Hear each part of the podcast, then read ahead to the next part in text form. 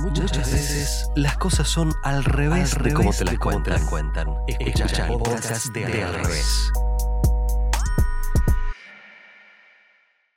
El dueño del primer gran imperio mediático se llamó William Randolph Hearst. Fue el mayor magnate de la comunicación de su época y así se convirtió en el hombre con más capacidad de influir en la opinión pública de Estados Unidos. Hertz construyó un verdadero monopolio con más de 28 diarios, emisoras de radio, revistas, editoriales y otras empresas vinculadas a la comunicación. Fue todo un pionero a la hora de usar su flota de medios para construir opinión pública a fin de agigantar sus negocios y sus intereses políticos. Orson Welles lo retrató sin piedad en su película El Ciudadano. El Ciudadano Kane es justamente este poderoso magnate al que muestra como un hombre enfermo de poder cuya ambición no tiene ningún tipo de límite. El propio Hertz hizo lo imposible para evitar primero que la película llegara a las salas y después que no moviera el amperímetro en las taquillas. A William Randolph Hertz se lo conoce además como el creador de la prensa amarilla y de alguna manera es también el padre de lo que hoy se conoce como fake news y posverdad.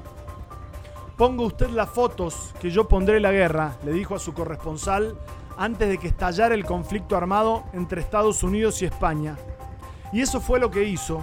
Sus diarios publicaron informaciones mentirosas señalando a España como responsable de agresiones a un acorazado, lo cual se convirtió de inmediato en una de las excusas de Estados Unidos para ir a la guerra de Cuba en 1898. William Randolph Hearst, el dueño del primer gran imperio mediático, el mayor formador de opinión pública de su tiempo, el hombre capaz de lograr a base de fake news y golpes bajos manipular los humores sociales de su época. control of the government of this state.